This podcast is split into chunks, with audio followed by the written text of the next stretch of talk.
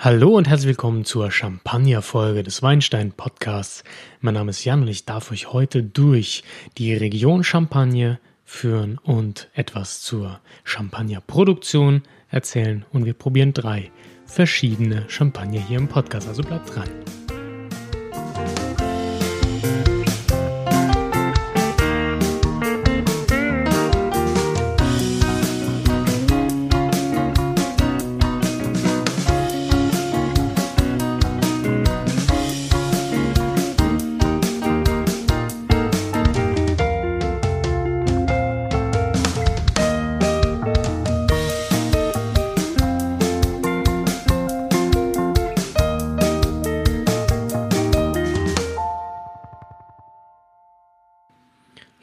Damit herzlich willkommen in einer Folge 2020, die sich mit Frankreich beschäftigt.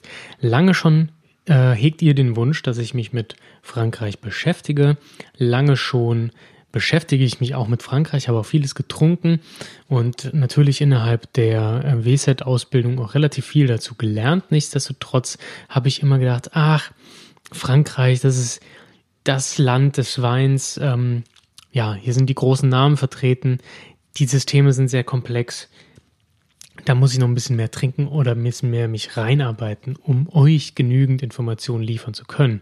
Jetzt ist es soweit. Äh, nicht, dass ich jetzt super viel schlauer wäre, nein. Ich dachte, dieses Jahr beschäftige ich mich sehr damit und kann euch dann hoffentlich was weitergeben. Ähm, und gerade der Podcast ist ja auch Mittel zum Zweck. Das heißt, durch den Podcast beschäftige ich mich auch immer mehr damit und versuche natürlich euch die Sachen näher zu bringen, was mich dazu zwingt, ähm, wirklich nachzufragen, nachzulesen und so weiter.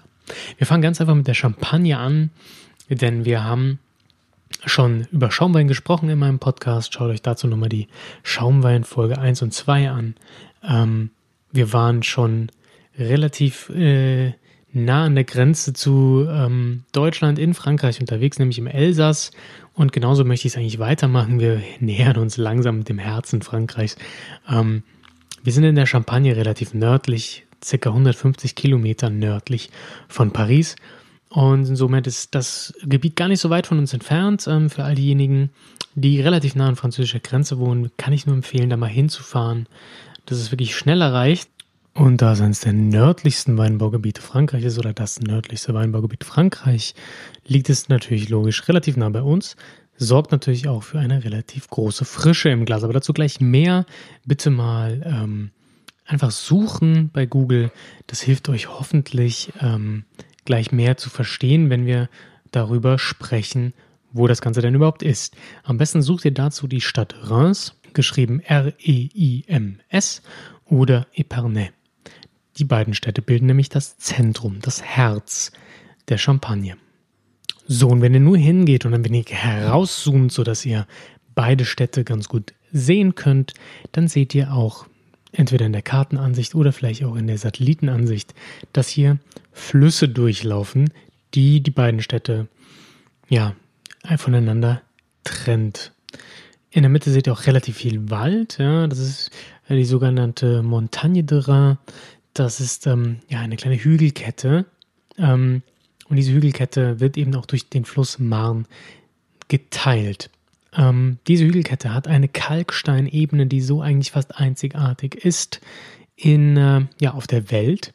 Und die sorgt dafür, dass an den Hängen, die dort angebaut sind, an den Weinhängen, wirklich ähm, perfekte Bedingungen für Champagner sind. Denn wir haben hier ähm, so eine Art Klimaanlage. Die Böden äh, wärmen den Wein und sie geben regelmäßig reguliert Feuchtigkeit an den Wein ab. Außerdem können schöne Keller in den Weinberg reingebaut werden, ähm, in den Kalkstein, die sehr gut für die Lagerung von Champagner sind. Ähm, zusätzlich hat der Boden einen relativ hohen Stickstoffgehalt. Das ist gut für das Wachstum der Rebe. Ihr kennt das wahrscheinlich vom Dünger für Pflanzen, da ist auch ganz viel Stickstoff drin. Ähm, genau, also die Böden sind hier wirklich einzigartig und ja, natürlich auch das Klima. Wir sind nicht ganz so weit weg vom Meer, wir kriegen da kühle Winde her. Jetzt bis zur Klimaerwärmung war das auch ein sehr, sehr kühles Gebiet. Ja, hier gab es immer Probleme mit Frost und so weiter. Es sorgt einfach dafür, dass die Beeren sehr viel Säure haben, was eben für einen Champagner, für einen Schaumwein immer schon sehr gewünscht war. Ja, die fruchtige, aber sehr spritzige ähm, Eleganz und Finesse eines Weins wird entscheidend auch durch die Säure geprägt und die ist eben in so einer nördlichen Region vorhanden. Genau, und der Kalkboden, der gibt dann eben noch seins dazu. Äh, zwei Drittel der Champagnerproduktion entsteht etwa im Departement Marne. Ähm, die Departements in der Region sind aufgeteilt eigentlich nach den Flüssen. Ähm, wir haben hier das Depart Departement Marne, wir haben aber auch das Departement Aube ähm, an der Aube, also Aube heißt der Fluss. Ähm, hier gehen wir dann nämlich auch schon in das, ja, am, am Fluss Aube gehen wir quasi an die Côte de Bar. Ähm, das heißt einfach so, weil hier gibt es zwei Städte, die Bar heißen. Einfach mal, eine ist Bar sur Aube und eine Bar sur Seine, nach den Flüssen benannt, an denen sie liegen. Und hier kommt etwa 25 Prozent der Produktion auch her. Da wird vor allem Chardonnay und Pinot Noir angebaut. Ähm, ja, so eine Randregion, sehr weit südlich in der Champagne. Ähm, wird immer etwas belächelt. Nichtsdestotrotz machen, hier, machen die hier sehr stoffigen Wein der für viele Champagner auch wichtig ist. Ähm, genau, das habe ich ja gerade gesagt an der Ob. Ähm, Pinot Meunier, ehrlich gesagt, ist sehr verteilt. Also wir haben ähm, in Ai zum Beispiel, ähm, in der Montagne de Reims haben wir relativ viel Pinot Noir. Ähm, Pinot in Chardonnay dann auch eher wieder südlich. Und Pinot Meunier findet eigentlich überall statt. Pinot Meunier, Chardonnay, Pinot Noir. Ihr habt gehört, die drei Rebsorten sind eigentlich die Rebsorten, die den Champagner ausmachen. Sagen wir noch gleich ein bisschen mehr dazu. Ja, also am Fluss Marne spielt sich ganz viel ab. Ja. Am Fluss Aube unten 25 Prozent. Das ist nochmal weiter südlich. Das ist nicht das Herz der Champagne. Das habt ihr jetzt wahrscheinlich nicht auf der Karte. Dazu müsst ihr zum Beispiel suchen nach Bar sur Aube und dann seht ihr den Fluss Aube und das ist dann ja die Côte de Bar. Ähm, genau, im Westen ähm, findet man noch das Departement Ain. Das äh, schreibt man A-I-S-N-E. Dort wird dann relativ viel Pinot Meunier dann noch ausgebaut, wenn man das nach den drei Rebsorten aufgliedern möchte. Generell ist der Anbau so gegliedert, dass wir etwa 38% ähm, Pinot Noir haben, 28% Chardonnay ähm, und der Rest ist eben Meunier. Der Meunier reift leicht, sorgt aber nicht für diese ganz feinen Weine. Ihr kennt den Pinot Meunier auch bei uns als Schwarzriesling oder Müllerrebe.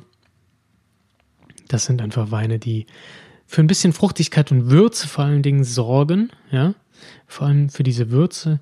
Aber Pinot Noir ist einfach der Wein, der die Frucht bringt und die Kraft. Der Chardonnay bringt die Finesse und der Pinot Meunier wird dann dazu gemischt, um beides miteinander zu verbinden. So kann man das einfach mal grob sagen. Angeblich hat Dom Perignon damals diese Cuvée erfunden aus diesen drei Rebsorten.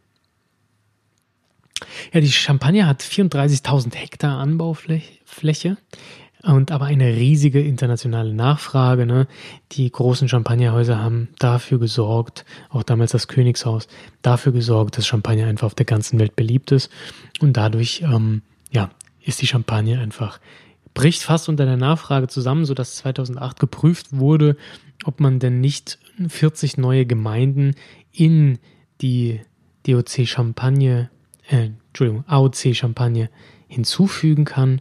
Ähm, das wurde dann, dem wurde stattgegeben. Seit 2015 durfte dann auch äh, in den Gemeinden gepflanzt werden. Seit 2017 darf auch gelesen werden und die ersten Produkte erwartet man in 2021. Da wird sich dann noch zeigen, ob sich vielleicht hier auch große Produkte ähm, etablieren können, wenn das nicht sowieso alles von den großen Häusern aufgekauft wird. Aber dazu gleich mehr, denn circa 10% der Weinberge gehören den großen Häusern ja? Also von diesen 34.000 Hektar sind 10% den großen Champagnernhäusern wie Bollinger Krug etc. Ähm, das meiste Lesegut wird aber von den 19.000 Bauern in der Champagne aufgekauft. Davon machen ca. 2.000 ähm, Bauern eigenen Wein unter eigenem Namen. Das nennt man dann die Grower Champagnes oder Winzer Champagner. Genau, die Hauptstädte der großen Häuser sind Epernay und Reims, deswegen habe ich eben auch gesagt, ist das das Herz der Champagne. Die Stadt Ai mit ihren Grand Cru-Lagen, also AY mit so zwei Pünktchen drauf, sieht man manchmal auf Flaschen, äh, ist die Stadt Bollingers.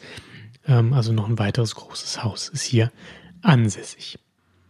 Aber so viel erstmal zur groben Geografie, damit ihr es nochmal auf dem Schirm habt. Wenn ihr oben anfängt, anfangt bei Reims, dann sind wir bei der, dann nennt man das Gebiet um Reims und ähm, das nennt man einfach Montagne de Reims.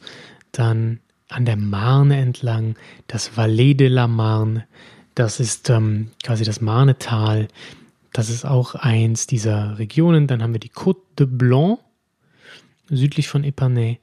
Dann haben wir die Côte de Cézanne, die ist quasi so eine Art Rattenschwanz der Côte de Blanc, auch weiter südlich, südwestlich. Hier sagt man, kommen nicht ganz so gute Lagen her, ja. Und dann ganz im Süden haben wir die eben erwähnte Côte de Bar. Ja, also erschrecklich immer weiter Süden. Ihr merkt, wird die Qualität auch angeblich schlechter für Champagner. Sagt man, ist Champagner zweiter Liga. Das hängt natürlich damit zusammen, dass man möglichst viel Säuregerüst, Kalkboden etc. für guten Champagner möchte. Und deswegen ist der Süden ein wenig in Verruf geraten. Nichtsdestotrotz braucht man die Anbauflächen, denn wie bereits erwähnt, ist die Champagne nicht besonders groß für die Nachfrage, die herrscht. Bevor wir jetzt aber zur Lagenklassifikation gehen und wieder sehr ins Detail, ich möchte das hier ein bisschen auflockern, ähm, erzähle ich euch kurz was über die Bereitung von Champagner. Wir haben ja in der Schaumweinfolge bereits schon darüber gesprochen, wie denn Schaumwein nach der Methode traditionell, also nach der traditionellen Flaschengärmethode hergestellt wird. Das möchte ich hier nicht mehr ganz so ausführlich erklären daher. Und wir beschäftigen uns damit einfach nur äh, mit der Methode Champagner an sich, also dem Ausbau von Champagner. Die drei Rebsorten sind Chardonnay, Pinot Noir und Pinot Meunier. Chardonnay für die Finesse, Pinot Noir für die Fülle und Frucht, Pinot Meunier für die Würze und die Verbindung. Ähm, es ist Flaschengärung vorgeschrieben. Die Einzelposten, die hier gepresst werden, von vier Tonnen etwa, werden so schon gepresst, dass der Most ganz, ganz hell bleibt. Ja? Auch wenn zwei der drei Rebsorten eben Rotweinsorten sind, ähm, wird er so sanft gepresst, dass von der Schale eigentlich keine Farbe mitkommt. Ähm, und, es wird auch eine bestimmte Menge pro Posten ähm, bestimmt. Das heißt, beim Pressen kann mehr Wein oder, Entschuldigung, kann mehr Most anfallen.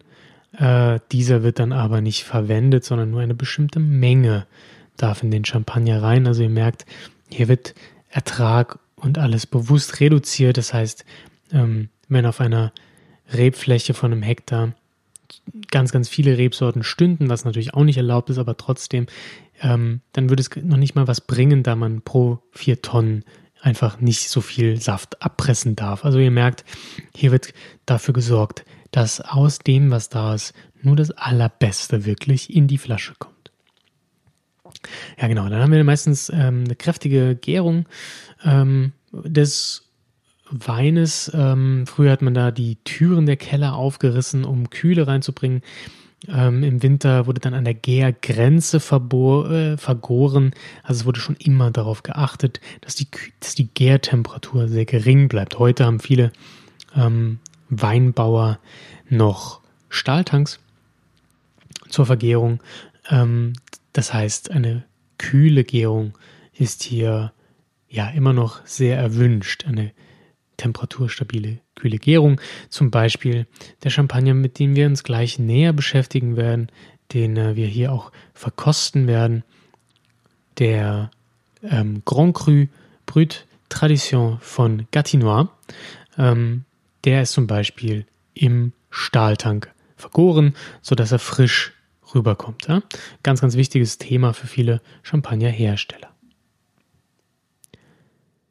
Nun, Krug und Bollinger machen jetzt aber schon lange einen Ausbau in der Eiche. Das waren eigentlich die beiden großen Häuser, die schon lange hingegangen sind und gesagt haben, sie bauen den Wein in Eiche aus.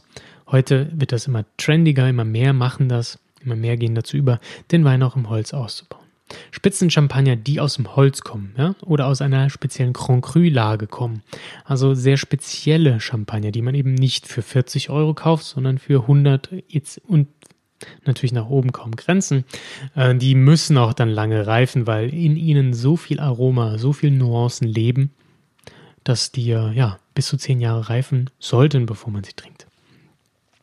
Äh, Weine müssen auf jeden Fall, diese Spitzenchampagner müssen auf jeden Fall auf der Flasche reifen, wenn sie im Fass waren, ähm, damit eben diese äh, Aromen sich schön einbinden können und schön Zeit dafür.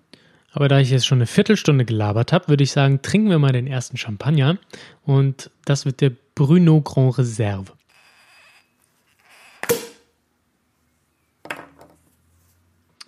Der schöne Wein kommt aus dem Valais de la Marne und ähm, genauer gesagt aus der Stadt Disi. Wir haben hier eine relativ ausgewogene Mixtur der drei Rebsorten. Chardonnay 30, Pinot Noir 35, Meunier 35. Somit sagt man auch klassische Champagner-Cuvée, da alle drei Rebsorten vorhanden sind. Relativ ausgewogene Mischung. Ähm, der heißt Grand Reserve, weil er 24 Monate auf der Hefe lag. Hat eine Dosage von 8 Gramm Restzucker pro Liter. Ist also nicht staubtrocken, wenn auch man noch Brüt sagen kann auf jeden Fall. Denn Brüt geht bis zu 15 Gramm Restzucker. Ist also schon eher so im mittleren Brüt-Segment. Ähm, genau.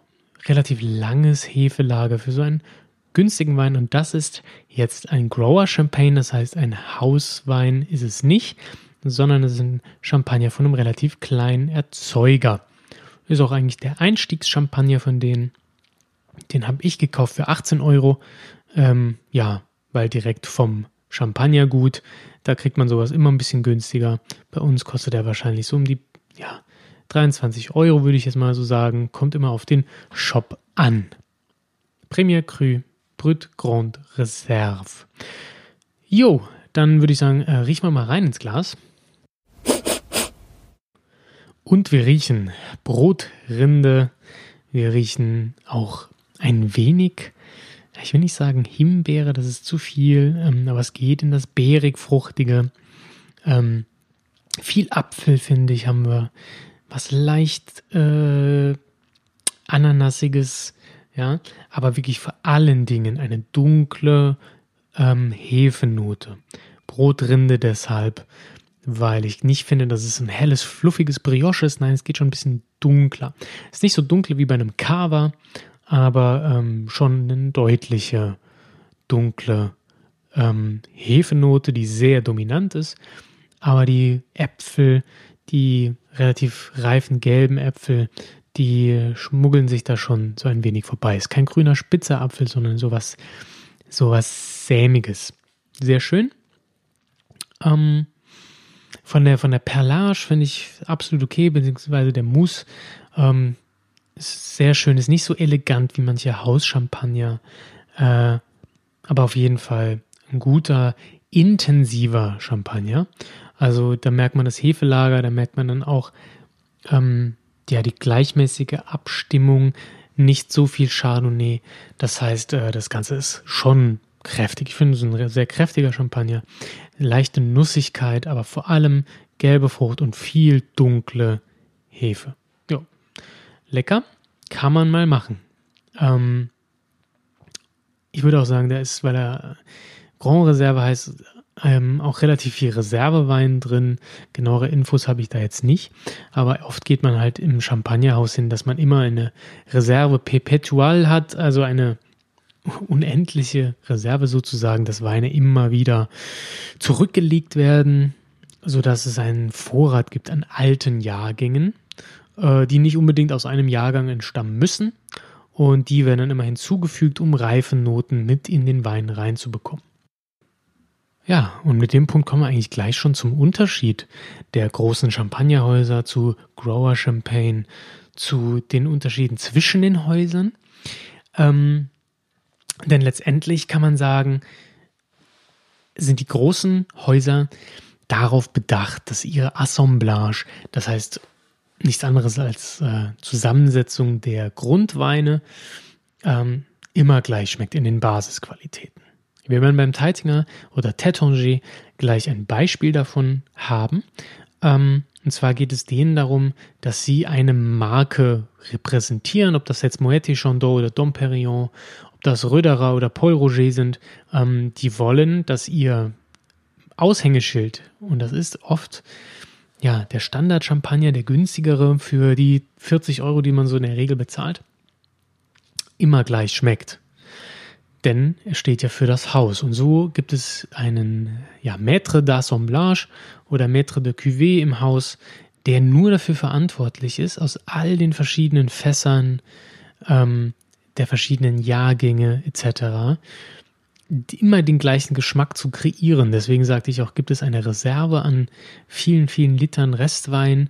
In großen Häusern sind das Millionen, naja, also schon, schon sehr, sehr, sehr viel Wein Millionen ist vielleicht übertrieben, ähm, in, ja, ganz, aus ganz verschiedenen Jahrgängen, ähm, aus verschiedenen Cuvées. Da gibt es dann ja reine Pinot Meuniers vielleicht oder Chardonnays, die dann so miteinander assembliert werden, dass immer wieder, Jahr zu Jahr, egal wie der Jahrgang ausfällt, ob er sehr heiß ist, ob er regenbelastet ist, ähm, sodass der Champagner immer wieder gleich schmeckt. Das ist jedes Jahr eine neue Herausforderung.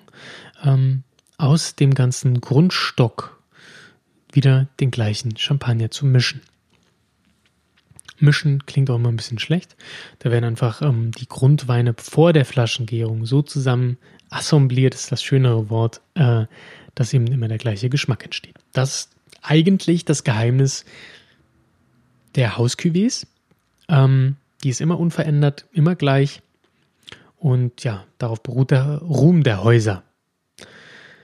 Der Winzer-Champagner von kleineren, ich sagte eben, es gibt etwa 2000 Winzer, die ihren eigenen Champagner machen, der kann das oft nicht leisten, da dieser riesige Vorrat an Wein oft nicht vorhanden ist. Ihr müsst euch das so vorstellen. Ähm, in der Champagne gibt es verschiedene Klassifizierungen von Lagen. Das ist ähnlich wie im Burgund. Ja? Wir haben Premier Cruise, wir haben Grand Cruise. Und das Ganze ist in einer Klassifizierung eingebunden, die sich nennt Echelle de Cru. In dieser Rangordnung werden die Trauben von jeder Gemeinde ähm, klassifiziert. Bis 2000, bis zum Jahr 2000 lief das so, dass es einen Richtpreis für den Gesamtertrag des Jahres gab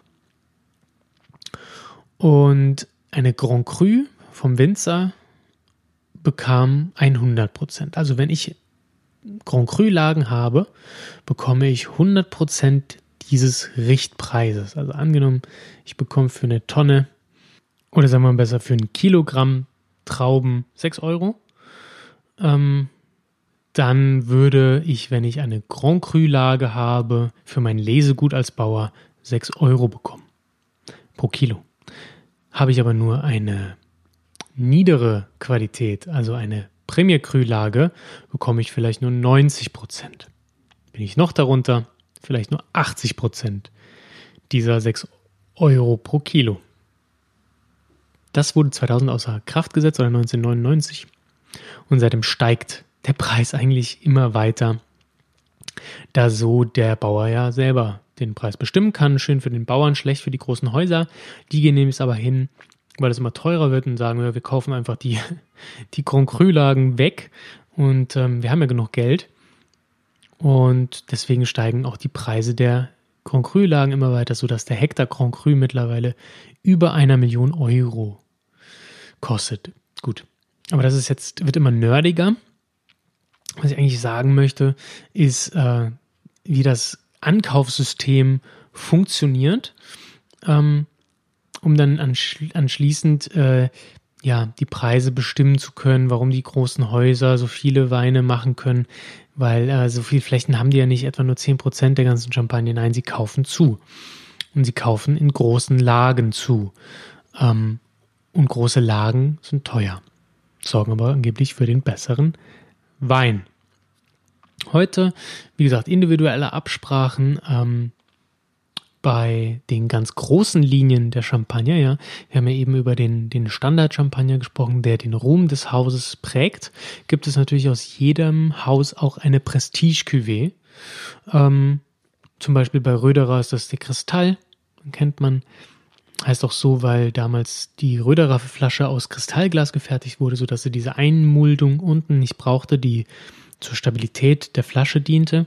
Ähm, oder bei Zeitinger heißt das die, ist das die Comte Champagne, also die ganz oberen mh, hm, Linien, ihre Champagnerlinien, die sehr teuren, die werden eigentlich immer nur aus der obersten Echelle äh, die, äh, gemacht, also aus den Trauben der obersten Echelle, also aus, nur aus Grand Cru-Lagen. Ähm, genau, deswegen sind das teilweise auch Lagenchampagner. Weiterer Unterschied ähm, zwischen den beiden äh, Klassen, Haus und Winzer, ist, dass die Häuser eben diese Cuvées machen und nur alle paar Jahre in großen Jahrgängen einen Vintage-Champagner, also einen Jahrgangschampagner machen. Dieser unterliegt besonderen Auflagen.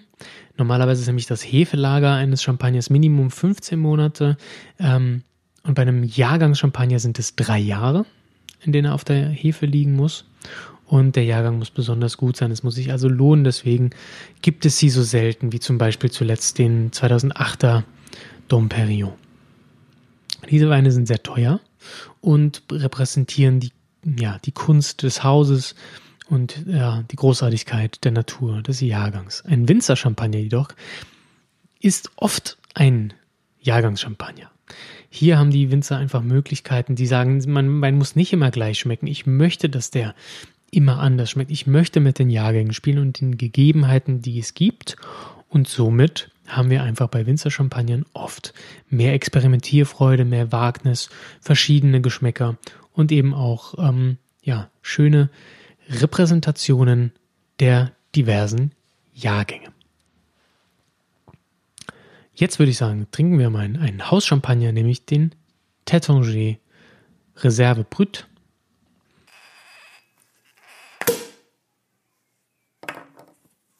Ja, ein schönes, zartes Goldgelb, was sich da im Glas widerspiegelt.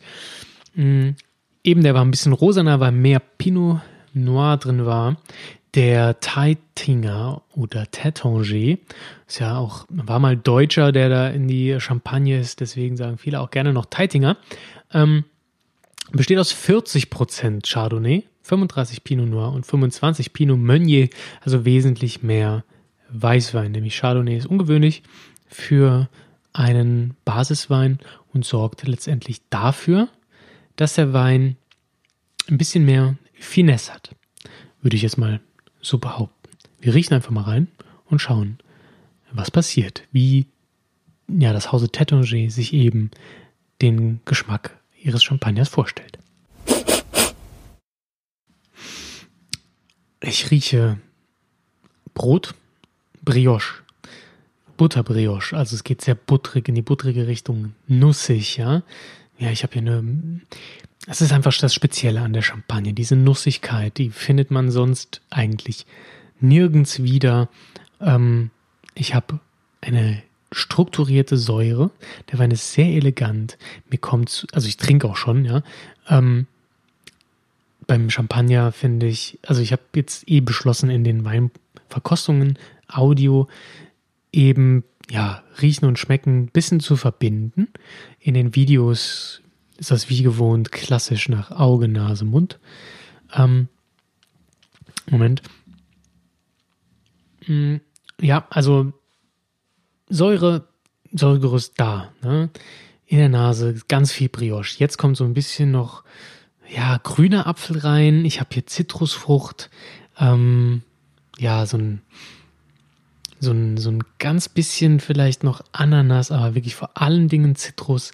Aber was im Vordergrund erstmal schwebt, ist diese Butterbrioche-Note, schöne Hefenote, diese Nussigkeit. Das kommt mir zuerst, während die Frucht hinten rauskommt. Das ist ungewöhnlich. Normalerweise hat man eigentlich mehr Frucht am Anfang schon, intensivere Frucht auch in der Regel. Aber hier wurde sich entschieden auf eine elegantere, auf eine spitzere, ähm, Ausprägung zu gehen durch den hohen, hohen Chardonnay-Anteil.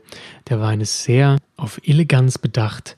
Wir haben hier wirklich ähm, eine ganz feine Frucht gepaart mit dieser schönen Hefennoten, diesem angenehmen, nussigen Beigeschmack.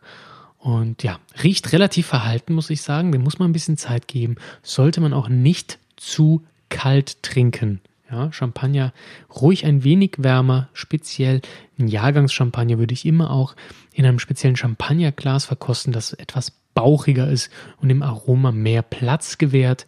Ähm, die Standard-Champagner ist auch gerne aus der Flöte. Jo, aber das ist erstmal ein bisschen Verhalten vom Duft. Ne? Hier ist wirklich die Eleganz im Verhältnis zu dem Winzer-Champagner vorhin im Vordergrund. Der wirkt viel geschmeidiger, ausgewogener, sanfter.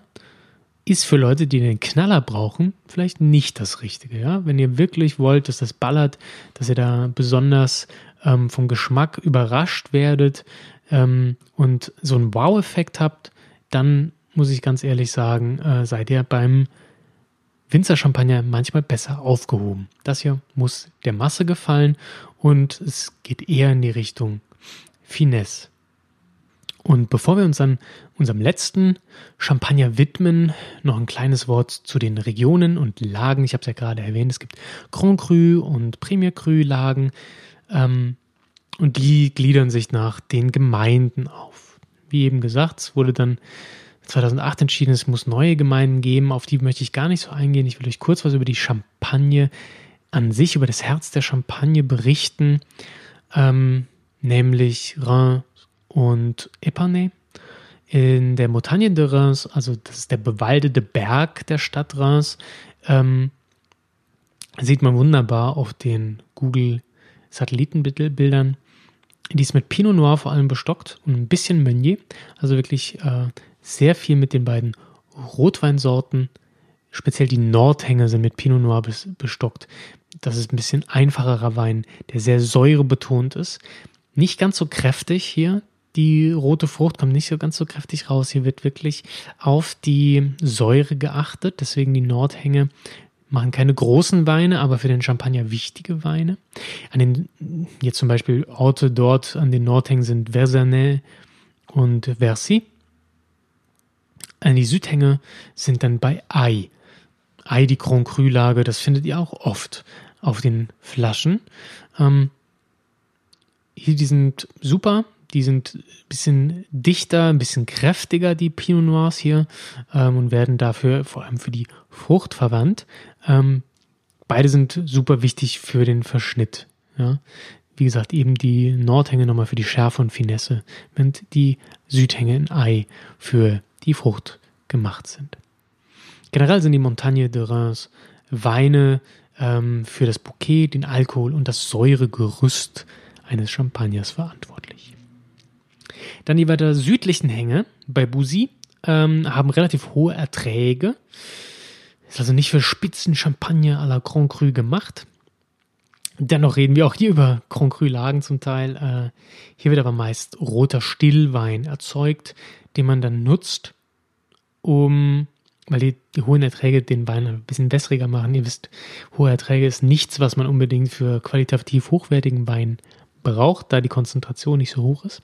Aber hier wird roter Stillwein erzeugt, den man für Rosé-Champagner nutzt. Die Champagne ist das einzige Weinbaugebiet meiner Kenntnis, in der es erlaubt ist, also Schaumweingebiet, in der es erlaubt ist, ähm, ja, Rotwein dazu zu kippen, um Rosé-Champagner zu erzeugen. In der Regel wird Rosé-Sekt oder Rosé-Cava oder Rosé-Cremant eben aus einem Rosé-Grundwein gemacht, in dem eben äh, ja eine, durch kurze Mazeration einfach ein Roséwein erzeugt wird. Genau, Champagner ist eine Ausnahme. Hier wird Rotwein, stiller Rotwein hinzugeschüttet. Und deswegen kostet der Wein nicht mehr Geld. Nein, ähm, der Rosé Champagner kostet mehr Geld aus Marketinggründen. Es gibt sonst keinen anderen Grund. Ähm, genau, die Stillweine aus der Champagne heißen übrigens Coteau Champenois. Das heißt, ähm, wird nicht Champagner genannt, sondern ja, Coteau Champenois. Die volleren, runderen Weine kommen aus dem Westen der Champagne, nämlich aus den Südhängen des Valais de la Marne, wie eben der Winzer Champagner von Pruneau, der war auch runder, voller. Die Cote Blanc ist der Osthang südlich von Epernay. Haben wir eben schon drüber gesprochen. Heißt deswegen Côte de Blanc, weil hier Chardonnay vor allem ähm, angebaut wird. Äh, geht schon ja von, den, von der Qualität, von der, von der, vom Mikroklima und von der Geografie vor allen Dingen in die Richtung der Côte de Beaune. Und ja, kann man daher ganz schön vergleichen. Ist mit Chardonnay besetzt. Der liefert die Kühle und die Frische für den Champagner. Orte hier sind Cramont, Avis und äh, Le, Le Meni. Ähm, die haben eigentlich einen guten Ruf für Grand Cru Lagen. Die Côte de Cézanne, wie eben schon erwähnt, ist so der Rattenschwanz, die südwestliche äh, Verlängerung. Nicht ganz so hochwertige Weine, aber Schnäppchen für Menschen, die gerne günstigeren Champagner trinken. Ein Schnäppchen ist das jetzt nicht, was ich jetzt öffnen werde. Ähm, nein, aber es ist ein toller Haus, äh, Entschuldigung, ein toller Winzer Champagner. Es handelt sich ja um den äh, Grand Cru Brut Tradition von Gatinois. Gatinois ist ähm, ja an in Ai ansässig, ja, haben wir eben schon drüber gesprochen und eben daher auch vor allem mit dem kleinbierigen Pinot Noir bestückt. Etwa 90 Prozent des Champagners sind Pinot Noir, 10 Prozent sind Chardonnay. Ja, also auf Pinot Meunier wird komplett verzichtet. Wir haben 24 Monate Hefelager. Es wird im Stahltank vergoren, das habe ich eben schon mal kurz erwähnt, damit es ein frischerer ähm, Wein im Endeffekt auch ist. Es wird hier also auf Frische gesetzt. Jo, man bezahlt, glaube ich, um die 36 Euro für diesen Wein. Finde ich an sich okay. Ihr überlegt ja mal, was ein Standard Moët Chandon kostet. Liegt meistens bei 40 und ihr für 35 einen tollen Hauschampagner. Bin gleich mal gespannt, wie er denn riecht.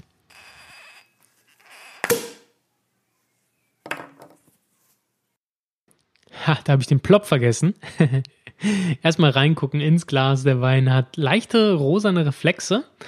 Ähm, also zart roséfarben. Das liegt aber wirklich nicht daran, dass er rosé ausgebaut wurde. Der hatte kaum Schalenkontakt. Das liegt einfach daran, dass wir 90% Pinot Noir haben. Ähm, und da kommt dann beim Pressen, trotz der sanften Pressung, meistens doch ein wenig Farbe mit. Das lässt sich bei der Menge nicht vermeiden. Also leicht zart rosé. Genau, so sieht er im Glas aus. Jetzt riechen wir und schmecken. Ja, ich rieche auch etwas Himbeere. Ich rieche feine Frucht. Ich rieche vielleicht so ein bisschen Johannisbeere. Ich rieche aber auch äh, Apfel, grüner Apfel, roter Apfel, mh, hm, Grapefruit. Das Ganze ist sehr fruchtbetont.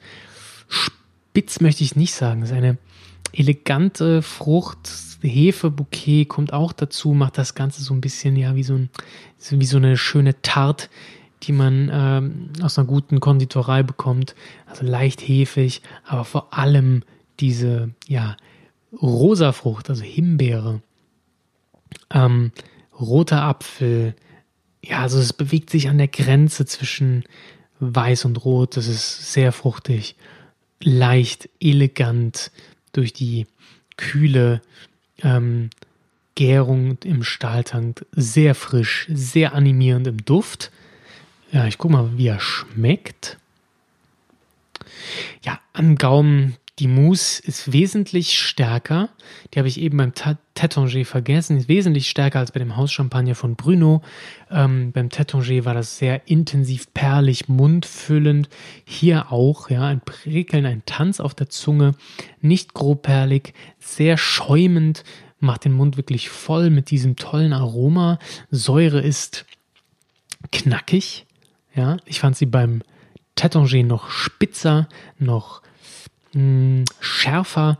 Hier haben wir auch diese rassige Säure eben aus dem, dem der Grand Cru Lage Ä. Haben wir einfach ein bisschen ähm, mehr Säure weiter nördlich. Trotzdem mundfüllend, nicht aggressiv. Einfach ein, eine schöne Struktur. Vielleicht ein leichter Anflug von Tannin, vielleicht vermute ich es aber nur aufgrund der Farbe. Ähm, nee, schön strukturiert, toll, tolles Aroma. Ähm, sehr animierend, wirklich belebend, gut zum Essen zu trinken, da er einfach eine schöne Frucht hat, die äh, Brioche-Note trägt den Wein, das Säugerüst macht ihn stabil. Somit kann ich ihn auf jeden Fall zu leichten Gerichten empfehlen. Das ist kein Aperitif, auch wenn man ihn sicher dazu trinken kann. Nein, dieser Wein ist zum Essen gemacht. Er bereichert so ziemlich jedes Fischgericht, würde ich sagen. Ein leichter Rehrücken. Ja. Alles, was jung ist, kann hier dazu schön gebraten und serviert werden. Toll. Ja, damit haben wir drei verschiedene Champagner uns reingezogen. Ja. Wir haben zwei Winzer-Champagner, einer aus dem günstigen Segment, einer aus dem teureren Segment. Beide äh, eher dunkelfruchtiger, aber aus verschiedenen Regionen. Ja, einmal Grand Cru, einmal Premier Cru oder darunter. Und dann haben wir natürlich einen Hauschampagner mit seiner eigenen Note, Crowd-pleasing, wie man so schön sagt, ja. Massentauglich, aber eben auch zeitlos. Und somit beende ich den Podcast über die Champagne. Ich hoffe, ihr hattet ähm, Spaß beim Zuhören, vielleicht ein bisschen Lust bekommen, euch mit Champagner mehr zu beschäftigen. Ich kriege immer wieder die Frage, ist es der Preis wert? Meiner Meinung nach ja, denn Champagner ist einzigartig. Wenn ich sage, ich brauche, ich hätte gerne einen tollen Schaumwein, möchte aber nicht viel Geld dafür ausgeben, ich sehe es nicht ein, Champagnerpreise zu zahlen für tollen Schaumwein, dann verstehe ich das und dann sage ich ja. Es gibt auch tollen Schaumwein aus Deutschland, auch wenn der von Raumland zum Beispiel genauso viel kostet, aber ähm, andere tolle Schaumweine dem Anlass, dem Essen entsprechend. Man muss keine Champagnerpreise zahlen. Wenn man aber Champagner will, dann muss man den Preis bezahlen, denn er ist nicht kopierbar. So viel dazu. Ich ähm, ja, wünsche euch eine schöne Zeit auf eurer Weinreise, viel Spaß. Ähm, schreibt mir doch an jan.weinsteinblog.de oder bei Instagram weinsteinpod. Ähm, abonniert den Podcast, abonniert den Instagram-Account. Das würde mich sehr freuen und hilft mir immer mehr, Weine und Themen für euch an Land zu ziehen. Ähm, dieses Jahr wird es Interviews geben mit Winzern. Dieses Jahr äh, ja, ist einiges im Kommen und ihr ermöglicht das mit durch euch. Ähm, ja, hat dieser Podcast ein wenig Reichweite gewonnen, der Instagram-Account. Und das sorgt dafür, dass ich euch mehr liefern kann. Das freut mich sehr. Jo. Ähm, genau, also einfach abonnieren, liken, kommentieren. Ihr kennt das Spiel, äh, müsst ihr nicht. Freut mich, wenn ihr zuhört. Das äh, bedeutet mir schon sehr viel. Daher danke und wir hören uns in zwei Wochen. Ciao.